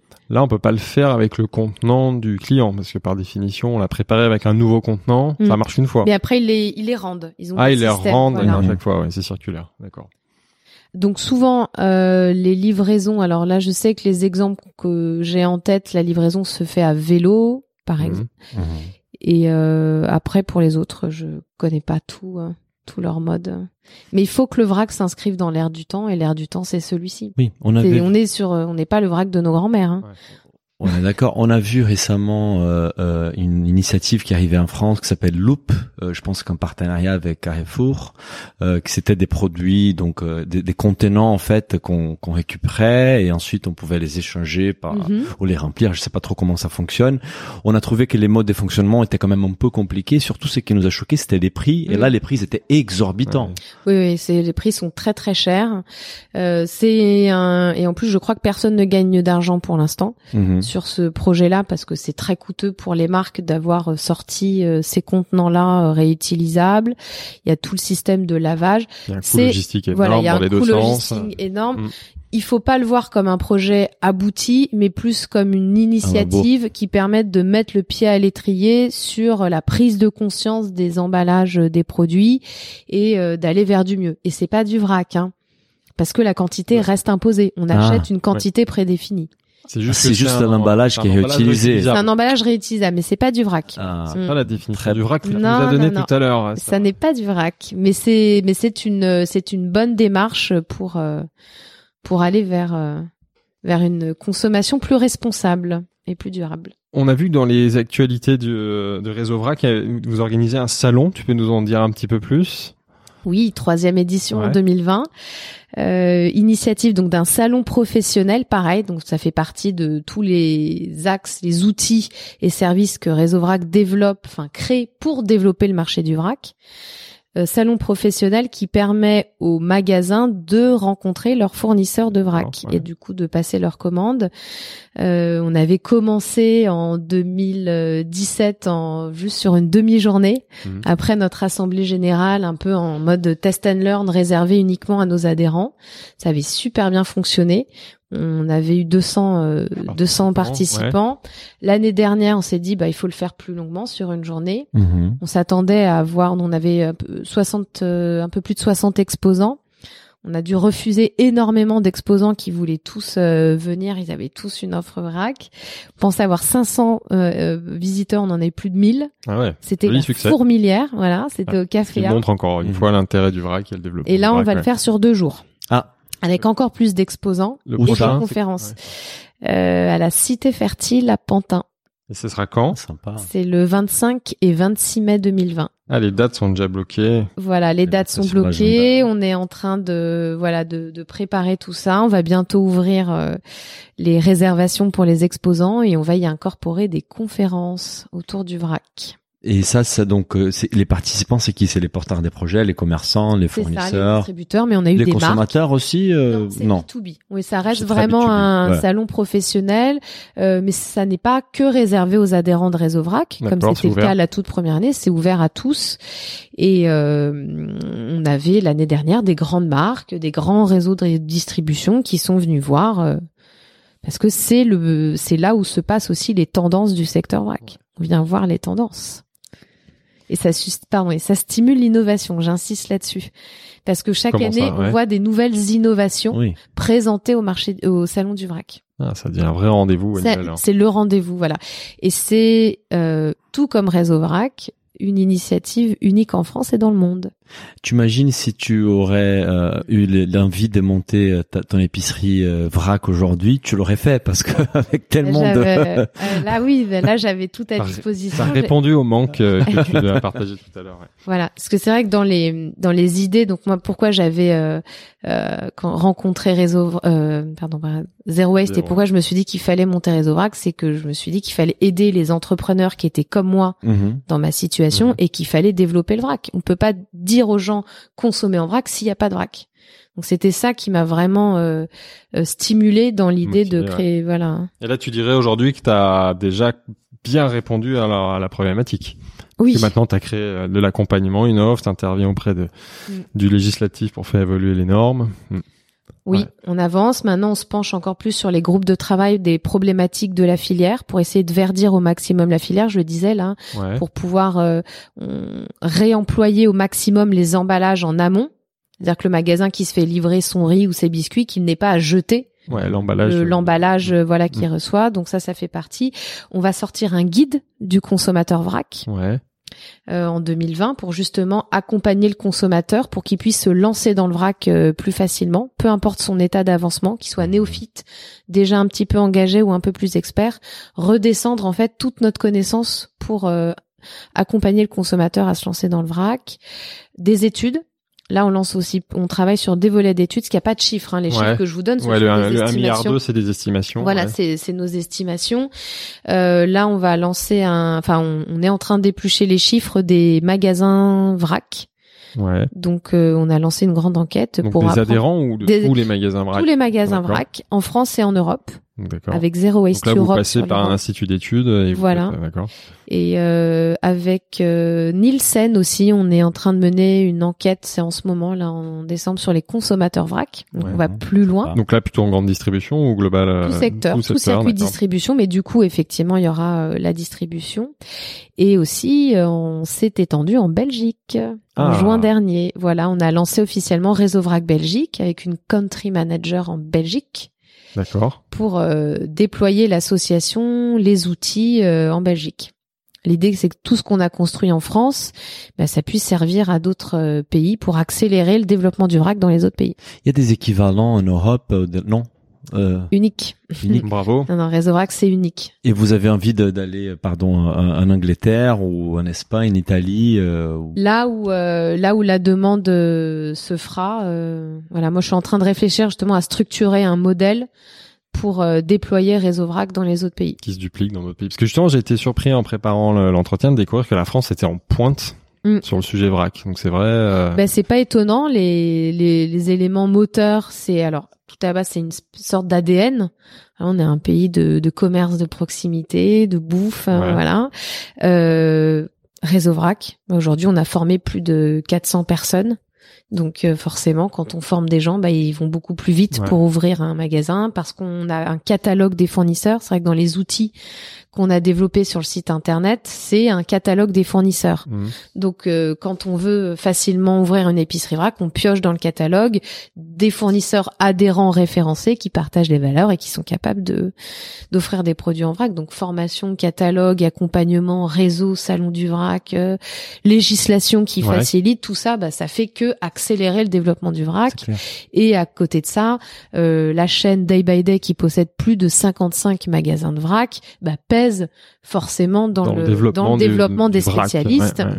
sachant que le vrac existait déjà dans les magasins bio, c'est 88% des magasins bio qui sont équipés d'un Mhm. rayon vrac et 70% des hyper supermarchés. D'accord. Ouais. Donc euh, voilà, on a un parc quand même qui qui est très euh, très développé et qui qui continue. Donc là, l'objectif, c'est dans ces magasins-là, c'est d'avoir davantage d'offres, j'imagine, et en même temps de déployer des nouveaux, enfin d'aider à s'installer des nouvelles épiceries C'est ça. 100% vrac. Ouvrir plus de points de vente spécialisés vrac, augmenter l'offre de produits vrac disponibles Dans les euh, magasins, dans les ouais. magasins qui ne font pas que du vrac. Bio et pas bio d'ailleurs. Bio et pas bio, Et les spécialistes. bio. Exactement, et euh, faire en sorte que ces tous ces professionnels euh, respectent la réglementation Mhm. Et les bonnes pratiques d'hygiène. J'insiste là-dessus. Ouais. Mm. Le vrac ne pourra pas se développer de manière pérenne si les professionnels ne mettent pas les moyens pour entretenir et gérer ces rayons-là. Mhm. Il y a une accréditation, enfin je sais pas, justement dans les lois, euh, on a prévu d'avoir une. Ce que tu dis que vous, vous dispensez des formations à- au personnel, est-ce qu'à un moment ils ont une accréditation, quelque chose qui justement euh, accrédite le fait qu'ils puissent distribuer du vrac non, il n'y en a pas besoin? Non, Non, pas besoin. Non, c'est du commerce de détail. Ouais, donc c'est une formation. euh, le, la, puissance de faire entrer dans la dans la loi la, la vente en vrac, ce qu'on est en train de faire, c'est que toutes les normes d'hygiène qu'on est en train de, de poser, elles vont pouvoir être appliquées, elles sont reconnues, elles sont euh, conformes Ouais. à cette législation qu'on est en train de faire. Hmm. Ça va nous donner nous les moyens justement de mieux cadrer Ouais. les pratiques de tous, d'avoir des contrôles. Pour développer l'offre et aussi rassurer les consommateurs. Exactement, garantir la traçabilité. Les trois objectifs de la filière, c'est réduction du gaspillage alimentaire, réduction des déchets d'emballage jetable, garantir la traçabilité et la santé. On les a. Mm. Enfin, on, on- on- on a commencé à parler un peu de, de- des enjeux pour la suite, mais il y a juste un point avant d'a- d'avancer sur ça qu'on qu'on aimerait clarifier, c'est la partie financement de l'association et un peu entre guillemets les business models de l'association euh, et, et deux dimensions. Au départ, comment l'association a été financée? Et aujourd'hui, comment vous financez vos activités? Zéro subvention, bénévolat de ma part et de mon mari pendant un an et demi. Donc, c'est-à-dire mon chômage. J'ai Ouais. utilisé mon chômage pour construire euh, une entité qui ne m'appartient pas, qui est une association avec euh, voilà un, un but euh, louable de consommer différemment. Donc, ça a été de l'investissement euh, de ma part et de mon mari et euh, des membres fondateurs aussi. Et ensuite, euh, dès qu'il y a eu un petit peu d'argent, j'ai créé un statut d'auto-entrepreneur Ouais. Euh, pour pouvoir me rémunérer euh, avec l'association, mais sans engager un contrat à durée indéterminée parce que j'avais pas forcément de visibilité Mhm. sur euh, Sur là, le développement. factures des honoraires. euh, voilà. Et puis euh, je pouvais potentiellement avoir euh, d'autres clients à côté pour euh, éviter les risques juridiques de requalification ouais, en contrat. exactement. Voilà. Et euh, et ensuite, c'est à partir de cette année que euh, on a pu avoir des sous pour embaucher. Donc le business model, c'est euh, adhésion, formation Ouais. Et salon du vrac. Le- L'adhésion, elle coûte combien en fait? C'est très variable. Euh, Il y a des packs, on a vu des packs juridiques, packs voilà. visibilité. euh, On a donc des adhésions basiques qui euh, coûtent euh, 120 euros hors taxes pour les porteurs de projets et les commerçants. mhm. et à partir de 180 euros hors taxe pour les fournisseurs. Et après, Mhm. c'est en fonction du chiffre d'affaires. Et effectivement, on a pu adjoindre des packs de services en fonction des besoins de chacun. Donc, on a une directrice des affaires juridiques. Donc, on a un pack service juridique avec un quota d'heures, des forfaits, Mhm. euh, et aussi des adhésions visibilité pour les fournisseurs qui leur permettent d'être, euh, de se mettre un peu plus en avant auprès des, euh, des adhérents euh, magasins. Et les modèles du salon vrac et lesquels? C'est les- chaque participant. Il... Voilà. C'est euh, c'est un emplacement Mhm. que les euh, que les fournisseurs paient. Les entrées sont gratuites pour les adhérents et payantes pour les non adhérents. C'est pas sur les entrées qu'on Oui, plutôt se sur- rémunère. ouais. Et ça vous permet aujourd'hui d'avoir un budget annuel 2019 quoi de 200 000 euros, un peu plus, 300 000 euros, 500 000 euros, un peu moins 400. Non, 400 Je 000 pense euros. qu'il faut que je refasse les comptes, mais voilà. D'accord. Non, on est démarré à zéro et on est à C'est 400 000 sympa. euros. Ouais, c'est super. Ouais, bravo. Mm, Donc ça, c'est à peu près, c'est à peu près à l'équilibre. Ça paye les charges, euh, les, les salariés, les Oui, parce qu'on a pris des locaux. ça, Ouais, voilà, je voulais dire dans Ouais. l'histoire de, Ah oui. c'est, euh, c'est que je travaillais de C'est une chez moi. start-up. Oui. ouais. Mm. C'est une start-up. Ouais, c'est c'est juste que le, la forme, la forme juridique est une association, mais c'est une start-up. Moi, j'ai, euh, j'ai jamais voulu construire une association basée sur les subventions, parce Mhm. que déjà, c'est pas mon état d'esprit. Je trouve Mhm. que si on fait quelque chose, il faut que ça marche et que ça soit autonome. Et deuxièmement, j'ai quand même essayé, parce que je me suis dit, quitte à avoir un statut d'association, bah, autant essayer d'avoir des subventions. Bah oui. Sauf Mhm. qu'en fait, j'ai jamais réussi à en avoir parce que euh, les projets, euh, les appels à projets qui étaient diffusés, parce qu'on donne pas d'argent comme ça, hein, Mhm, mhm. euh, n- en fait, ne comprenaient pas vraiment le vrac. Donc j'essayais d'y répondre d'une manière détournée, mais soit on me disait, euh, bah non, vous êtes une association de professionnels, donc nous on n'a pas envie de contribuer à financer des entreprises. Ou alors, euh, bah, on disait, bah oui, mais en fait, le vrac, c'est un peu éloigné de notre problématique. Donc, c'était un peu... euh, Donc, très rapidement, je me suis dit, enfin voilà, je viens de Dauphine. Donc, moi, je j'ai fait des études d'économie. Il faut que le modèle, il puisse être autonome, sinon ça fonctionne pas. Et Donc, du coup, voilà. Et du coup, tu as besoin de financement plus que le financement des adhérents? Je sais pas, tu, genre, tu lèves des fonds, tu as des, des... Bah, ça, ça fait Ouais. partie des idées que j'ai, c'est-à-dire euh, comment... Bah, je dis, il y a le modèle, comment dupliquer le modèle de réseau Mhm. vrac à l'international. Mhm. parce qu'on est une association, donc il y a pas, c'est pas je crée une holding et je vais remonter euh, machin. Donc ça c'est une, une vraie question. Euh, et sinon besoin de, de lever de fonds, oui théoriquement euh, j'ai de la place pour avoir au moins trois employés en plus. Parce Ouais. qu'on est on est euh, on est sous l'eau. Ouais. On est vraiment sous l'eau. Donc on a euh, des stagiaires, on a des services civiques. Donc c'est formidable ce que ça permet vraiment de, de transmettre et nous euh, de de- d'avoir voilà de, de la main d'œuvre pour nous aider. Mais de manière pérenne, il faudrait euh, au moins deux trois employés en plus. Et vous Donc considérez lever des fonds, pardon, si on est une association, ça peut pas. Il faudrait créer en fait une, Euh, une de filiale ou un fonds de dotation. ouais. Enfin, de créer des c'est des sujets qui ramifications. sont en réflexion aujourd'hui pour se donner plus de moyens et avoir encore plus d'impact. Et avoir notamment dans l'idée de se dire, euh, bah, je disais le salon, euh, créer le marché, ça stimule les innovations. Pourquoi pas un incubateur, je sais pas.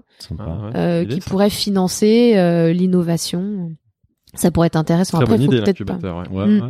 Mm. Et un incubateur qui pourrait être appliqué soit à des porteurs des projets, des, ça. des commerçants, mais surtout à, Mm. à- à la filière ou des Mm. fournisseurs, Et des à la production aussi. ouais, je Oui, ouais. parce que c'est Voilà. là où je pense a... C'est là, si on veut que le vrac se développe, il faut se dire voilà, je regarde mon panier de courses, Ouais. ça, ça existe, ça, ça existe, ça, ça n'existe pas en vrac, Mm. en libre service. Donc, Voilà. comment je peux trouver? Eh ben, C'est l'innovation qui va, clair. qui va clair. permettre. Ça passe souvent par la technologie, par la ça. qualité des, des... Et ça peut être des technos euh, très techno ou un techno euh, comment dire euh, ah j'ai perdu mon en fait aujourd'hui ce qui est intéressant c'est qu'on a des, des distributeurs dans le vrac liquide par exemple. Mhm, on a des choses très technologiques et des choses low tech mhm. Qui marchent. donc on peut ouais. faire en fait du on peut faire de l'innovation Ouais. c'est ça que je veux dire sans technologie Oui, voilà, Oui, bien sûr, avec des Surtout choses dans le simples, avec, Avec des des choses simples. bruts, des trucs. Ouais. Bon, et il y a aussi dans les quartiers, il y a un truc qui s'appelle Isfuzo, qui est du vin en vrac. oui négocio Euh, Ouais, c'est super sympa. Tu viens avec ta bouteille, tu remplis du prosecco, du machin. c'est ça Euh, et c'est low tech absolu, mais Voilà. mais ça marche. mais C'est ça dans l'air marche du temps, c'est ce qu'on vient de dire. ouais. voilà. Euh, L'impact, vous mesurez comment en fait? On- bah, Je pense que voir la taille du, vrac qui augmente euh, à cette vitesse-là, c'est pour moi un, un vrai KPI. ouais Est-ce que vous avez d'autres indicateurs qui vous montrent que vous suivez pour dire ok vraiment les vracs va dans les bons sens? Ben alors, alors, enfin, il y a deux impacts. Il y a l'impact effectivement euh, chiffre marché, donc Mhm. c'est-à-dire euh, nombre de points de vente, euh, euh, Mhm. nombre de de rayons vrac et des, de largeur de gamme. Donc c'est comme ça qu'on peut mesurer après en remontant euh, le, le chiffre d'affaires. Et euh, il y a aussi l'impact environnemental. Là, il y a l'ADEME. On est en Ouais. train de travailler avec l'ADEME euh, sur la mesure environnementale du vrac. La réduction, mesurer la réduction Et mesurer bah, quel est ouais. Effectivement, est-ce que le vrac euh, permet véritablement euh, de réduire les emballages jetables Est-ce qu'il est aussi vertueux qu'on l'imagine? Bon, ça, comment on peut le mesurer? Ah, bah, on va Ah, le commencer ah, avec ça, ça- des sortes d'analyses complètes du cycle de vie euh, sur toute les la chaîne. des utilisateurs. Ça, ça, Ça, va remonter surtout à- mais ouais. dès le Mm. producteur en fait, Ouais, Oui. dès le producteur. Donc ça aussi, c'est des impacts qui vont arriver. d'accord. C'est- On voit que Mais le bien marché se structure. l'impact. euh, ouais. Après ce qui me disait, Et qui pour me- pouvoir travailler, s'il y a des choses qui se font et qui sont pas optimales, bah, ça va nous donner Ajuster. des axes de Mhm. travail exactement pour ajuster. Une information qui m'a surpris totalement, c'est qu'on discutait avec Claude Gruffat euh, récemment et il nous disait que Biocop, ancien président des Biocop, il disait que les plus gros impacts dans la distribution, c'est en fait les hypermarchés et c'est les consommateurs qui viennent en voiture au hypermarché. Impact carbone. ouais. Et c'est Ouais. l'impact carbone le plus important et ça, ça m'a surpris parce que mais les vracs pour être par définition euh, des commerces des quartiers, bah déjà cet impact-là, il est C'est ça. C'est vrai que le vrac est vraiment né euh, avec les commerces de proximité. des proximités. Donc, voilà. euh, en théorie, par définition, à proximité, on y va plutôt à pied Oui. ou à vélo. Donc, c'est vrai que sur cet aspect-là, après, on l'a dit, hein, le vrac, il est pas que dans les commerces de proximité. Oui. Il est Ah aussi dans, dans les rayons Dans des, hypermarchés. ouais. Euh, parlons de la suite. On a commencé à évoquer donc avec l'ouverture de de la bah, de, de de la Belgique, donc l'envie d'aller vers l'international, peut-être d'autres pays en Europe. Mhm. Quelle est ta vision? Pour toi Quel est l'avenir du vrac en fait? Comment tu le vois évoluer euh, les années à venir? Bah très bien. Euh, pour donner des chiffres, on, pour nous, le VRAC atteindra 3, euh, un peu plus de 3 milliards d'euros, donc 3,2 milliards d'euros en 2022. Donc on reste sur une très très forte progression. Euh, on voit que les grandes marques nationales s'interrogent. Ouais. On a vu là que le gouvernement a adopté l'interdiction de tous les plastiques, Ouais. euh, les emballages plastiques à usage unique en 2040. Ouais. Donc, Donc, ça veut faut- dire que c'est dès maintenant, ouais. c'est dès maintenant que les entreprises, euh, voilà, doivent se préparer. Donc que ce soit les réseaux de grande distribution ou les grandes marques nationales, Tout ça est en train de changer Mhm. et le vrac est une réponse évidente. Clair. Ça sera pas la seule, mais c'est une réponse évidente euh, pour transformer ces modes de consommation et répondre notamment à cette obligation euh, légale. Bien sûr. Donc ça va dans le bon sens. Euh, Donc ça ne peut faire qu'augmenter. et partout. On l'a bien senti. Ouais, ouais. Au-delà de la de l'agroalimentaire, en, en fait. Et au- sur les autres secteurs. Oui, parce qu'on disait euh, surtout la phar- les pharmacies, par Voilà. exemple. Aujourd'hui, ça m'arrive souvent de devoir acheter des, des médicaments. J'en ai besoin des tr- trois, quatre comprimés et les restes, je les garde dans un C'est placard Ouais. euh, jusqu'à la date de. On gaspille un, On je ga- crois c'est 1,5 kg euh, par euh, personne de médicaments par, an. C'est Par an énorme. Ouais, c'est c'est énorme. hein, Énorme. pour, euh, euh, ça a été adopté vendredi. Ouais. Donc c'est c'est je crois l'article 5 bis BA ou voilà, sur les sur les euh, euh, médicaments pour pouvoir autoriser leur vente à l'unité, donc en vrac, mais ça sera sur certains médicaments, pas tous, D'accord. et c'est déjà un premier pas. Oui. Donc tu pourrais avoir des pharmacies dans tes adhérents alors? Alors, il y a d'ailleurs, alors c'est d'ailleurs ouais. en train de se dé... ah si si ça fait partie. Hein. Ah, Nous, il y a déjà aujourd'hui. non, non, non. Enfin, je veux dire, ça fait partie des, hum, des ambitions. Nous, Mm. on veut pas. Le, le vrac commence au niveau du commerce de détail. Mhm. Euh, on l'a vu avec l'alimentaire, le non alimentaire, mais l'idée c'est bien de développer le vrac à tous les secteurs sur un maximum de produits. Là où il peut être les peintures. Mm. On peut aller regarder du côté des magasins de bricolage, par exemple. Il y a sûrement des choses à faire. Ouais. Donc euh, la pharmacie, oui. Euh, le vrac va, commence à, va commencer à faire euh, son entrée en pharmacie, mais plutôt sur la partie produits cosmétiques. Mhm. D'accord. Voilà, les gels douches, les choses comme ça, mais c'est déjà un premier pas. Mhm. Effectivement, on espère qu'avec l'adoption euh, de, de cet article, euh, que euh, on pourra aller étendre le vrac dans les pharmacies. Mhm. Qui est à la différence de l'agroalimentaire, c'est que les producteurs, c'est souvent, ce sont pas petits, c'est plutôt Mm. des très gros producteurs. Ouais. Donc Il y a pas des très gros incentivés, enjeux. euh, Là, voilà. oui, il y a Gros, des gros gros, gros enjeux. lobbies là. Ouais, Ah, voilà, ouais. exactement. Ouais. Euh, et sinon, la- l'association, euh, tu imagines euh, pour toi, d'ici 5 à 10 ans, Réseau Vrac, c'est quoi en fait Tu aimerais être, être à la tête de quelle association? Euh, D'une association qui garde ses valeurs. Euh, voilà, on a une charte Mhm. aujourd'hui. Mhm. Euh, on a des personnes euh, formidables. Moi, depuis que j'ai changé de vie, que j'ai fondé Réseau Vrac, que j'adore. J'ai l'impression de rencontrer que des gens euh, incroyables, avec des, des valeurs, euh, voilà, des, des vraies valeurs. Et donc, j'ai envie de garder ça pour Réseau Vrac. Donc, de, de grandir pour diffuser tout le travail qu'on a fait, Mhm. euh, mais pas perdre notre âme. Donc, euh, voilà.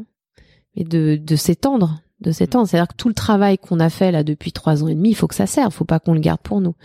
Donc euh, de pouvoir travailler euh, avec les autres pays pour les accompagner. Donc c'est la Belgique. Mhm. Euh, là, on a en ligne de mire le règlement européen de l'huile d'olive. Ça, ça va faire partie de nos prochains combats. Mhm. Il faut que ça puisse sauter. Il faut que ça puisse sauter, être autorisé euh, partout. Donc la prochaine cible, c'est plus seulement l'Assemblée nationale en France, c'est le Parlement européen, Voilà. les députés européens. Exactement. Peut-être Claude Gruffat quand il siégera d'ailleurs bientôt. Voilà, exactement. Donc ça, et, l'étendre dans, et étendre Réseau pays, dans, voilà, qui est d'autres euh, personnes qui euh, ont envie de monter Réseau Vrac dans les autres pays. Super. Euh, on avance. On- vers- on- vers la fin, ouais, Oui. les, les questions de clôture. Voilà, nous avons des, des questions rituelles aussi pour terminer nos podcasts. Et la première question, en fait, ce sont deux questions, une question. Euh, quel était pour toi ton plus gros échec ou apprentissage avec Réseau Vrac et aussi ta plus grande fierté et réussite?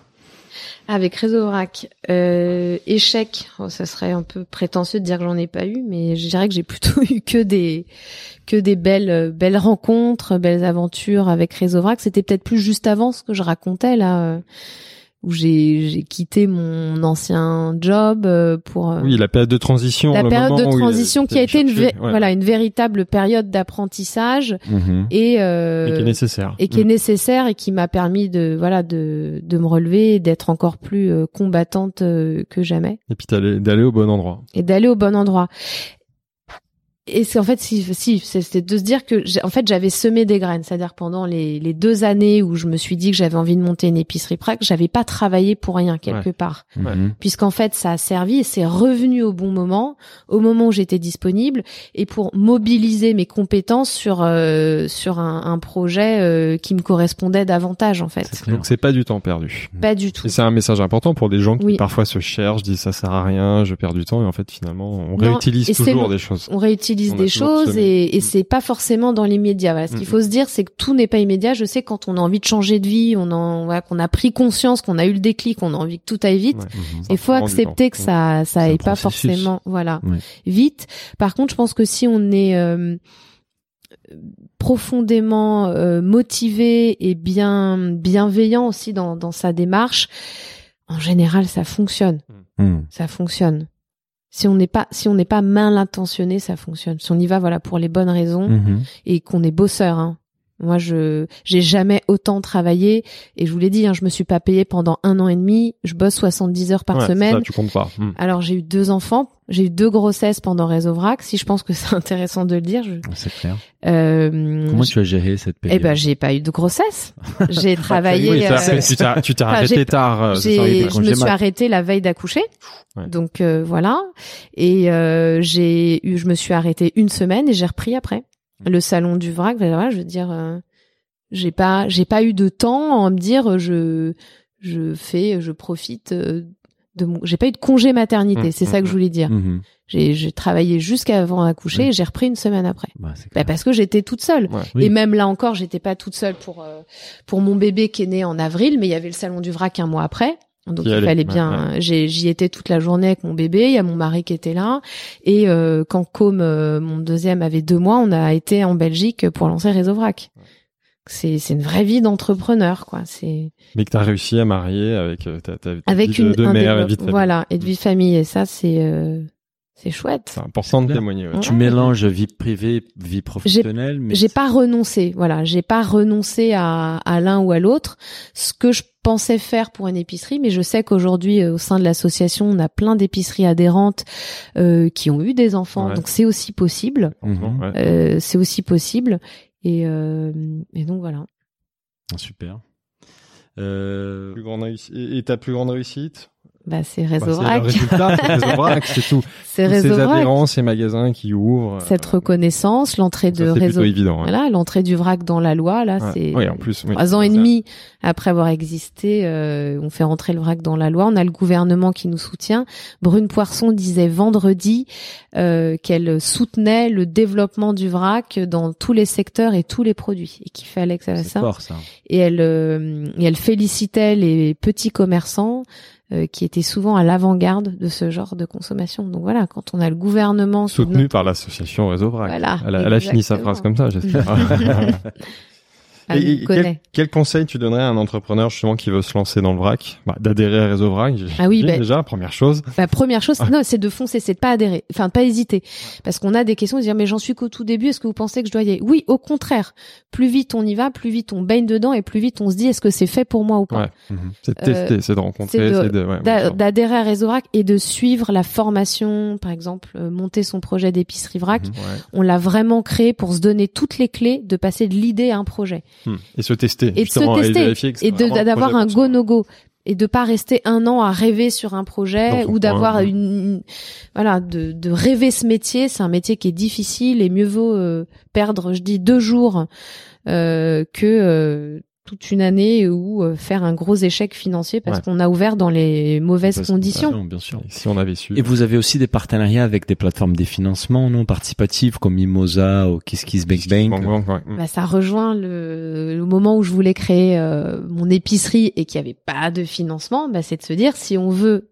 En fait, c'est créer tous les outils, toutes les conditions Voilà. au développement du vrac. Et dans les conditions, il y a les financements. Bien Donc, sûr. premier partenaire financier, ça a été la Nef. Et ensuite, effectivement, on a eu en crowdfunding euh, Mimosa et KissKissBankBank. Ouais. Et euh, ces plateformes-là vont permettre le financement en début d'activité, mais aussi le refinancement. Aujourd'hui, les épiceries vrac se développent. Mhm. Elles ont besoin d'acheter des nouveaux équipements et Mhm. ou de euh, d'ouvrir d'autres magasins. Donc là, elle, Elle- relance des campagnes Elles régulièrement relancent dans des la vie du campagnes ou elles recontactent la nef euh, Mm. pour euh, pour avoir des crédits. Donc effectivement, voilà, c'est créer tout le- l'environnement, toutes les conditions Tous pour les euh, outils pour. pour développer son activité de manière pérenne, mais que ce soit des magasins ou des fournisseurs. Euh, super. Euh, on a deux questions vraiment à la fin pour terminer. Ce sont des choses plutôt personnelles qu'on aime bien partager avec nos auditeurs. Euh, la première, c'est par rapport à un, un contenu. Euh, contenu, c'est un mot que je- chaque fois je dis ça, mais j'aime pas. Donc un livre, un podcast, un documentaire, un film, quelque chose qui t'a marqué autour de la bouffe, autour du vrac, quelque chose qui t'a qui t'a permis de voir les choses différemment et que tu aimerais peut-être partager avec nos auditeurs. Alors moi, je suis une grande fan de On va déguster. Ah. peut-être, euh, Nous aussi. Bonsoir Régis Gaudry si tu nous écoutes. On, on- on l'aura. On te salue, espère. on l'aura bientôt. Ouais, ouais. Je lance une invitation à François-Régis Gaudry s'il veut faire une émission sur le vrac. Il l'a pas encore fait. Il l'a pas encore Moi, je- fait. Où on va ouais, se- je me posais la question parce que Et sujet je serais lui. ravie On va, de. on va se charger de lui Ouais, 2020. transmettre le Donc, message. deux invitations, euh, une émission on va déguster les Ovrac et aussi qu'il soit avec nous autant qu'invité euh, chez Business On of va Bouffe. organiser ça. Voilà, ce que le, le vrac et la bouffe, ça va de pair, on l'a dit. Et du coup, en découle de son émission que j'ai, euh, c'est on va déguster et on va déguster la France. Ces deux bibles, euh, voilà, ce sont mes deux bibles de autour de la bouffe. On partage ce point avec toi. On mettra les liens euh, euh, dans la- dans l'article comme ça, voilà. Et, et un bon plan de bouffe à partager à Paris ou ailleurs. euh. Ah, alors à Paris, j'ai euh, vous verriez mon téléphone, euh, mon Google Maps, il est illisible avec toutes mes adresses. Euh, si je dois en choisir une, c'est difficile. Est-ce que je peux en choisir du coup une qui n'est pas à Paris sûr, tu peux choisir trois mieux, si tu mieux. veux. À Belle-Île. Donc Ah, moi, ouais. je passe effectivement euh, beaucoup de temps à Belle-Île-en-Mer et euh, j'ai euh, un restaurant que j'affectionne beaucoup qui est le Rosavel, D'accord. euh, voilà, qui est un très très haut niveau et la crêperie Les Embruns à Sauzon. Donc c'est deux euh, restaurants qui sont à, à, à Sauzon. C'est la meilleure crêperie du monde. Ah ouais. Je m'avance à le Ah, dire. Très bien. On, va, on va mettre les liens dans l'article avec le podcast avec plaisir. Voilà. Et à Paris, alors moi j'aime beaucoup, donc moi j'habite au but de Chaumont et j'aime beaucoup le pavillon du lac qui est dans le parc des buts de Chaumont. Je trouve qu'en semaine, euh, le menu midi est d'un rapport euh, qualité-cadre-prix Ah, imbattable. les cadres magnifiques. C'est quoi, 24 euros le, le menu midi oui, entrée là plat dessert. Entrée Et c'est des assiettes ouais. soignées, voilà. Et les cadres est top. Le cadre est top. Et euh, alors peut-être qu'ils devraient mettre une option végétarienne. Ah. Ça, c'est ce que je pourrais leur recommander. Et c'est là où je me suis mariée. Donc voilà. Ah, Donc voilà. je suis pas. euh, J'ai un parti pris fort. Est-ce qu'il y a quelque chose, une question qu'on qu'on t'a pas posée, quelque chose que tu voulais dire avant qu'on qu'on termine ces, ces podcasts? Euh, J'adore votre initiative. Ah merci. Ah, Vraiment, j'ai quand j'ai quand vous m'avez écrit, je me suis dit mais c'est génial ce ce podcast euh, sur la bouffe. Euh, j'ai été ravie d'être invitée parce que pour moi euh, ça va de pair. Euh, ce que je le disais au début quoi, le le vrac c'est le produit euh, et ça a d'abord commencé par la nourriture, on le voit hein, par l'alimentaire. Donc euh, très belle initiative. Euh, merci de m'avoir invité. Je crois que j'ai déjà beaucoup parlé. Merci à Et toi. donc si dernière chose pardon, passer en 2020 passer au vrac. Bah voilà. Bah, Super. En tout cas, tu nous as donné envie de passer au vrac davantage. Bah merci beaucoup et Et à bientôt. à bientôt. À bientôt, merci. Si le podcast vous a plu, n'hésitez pas à le noter 5 étoiles sur votre appli et surtout partagez notre podcast autour de vous. Nous vous invitons également à vous inscrire à notre newsletter pour essayer voir les prochains épisodes. Pour cela, rendez-vous sur le site businessofbouffe.com. À, À très bientôt.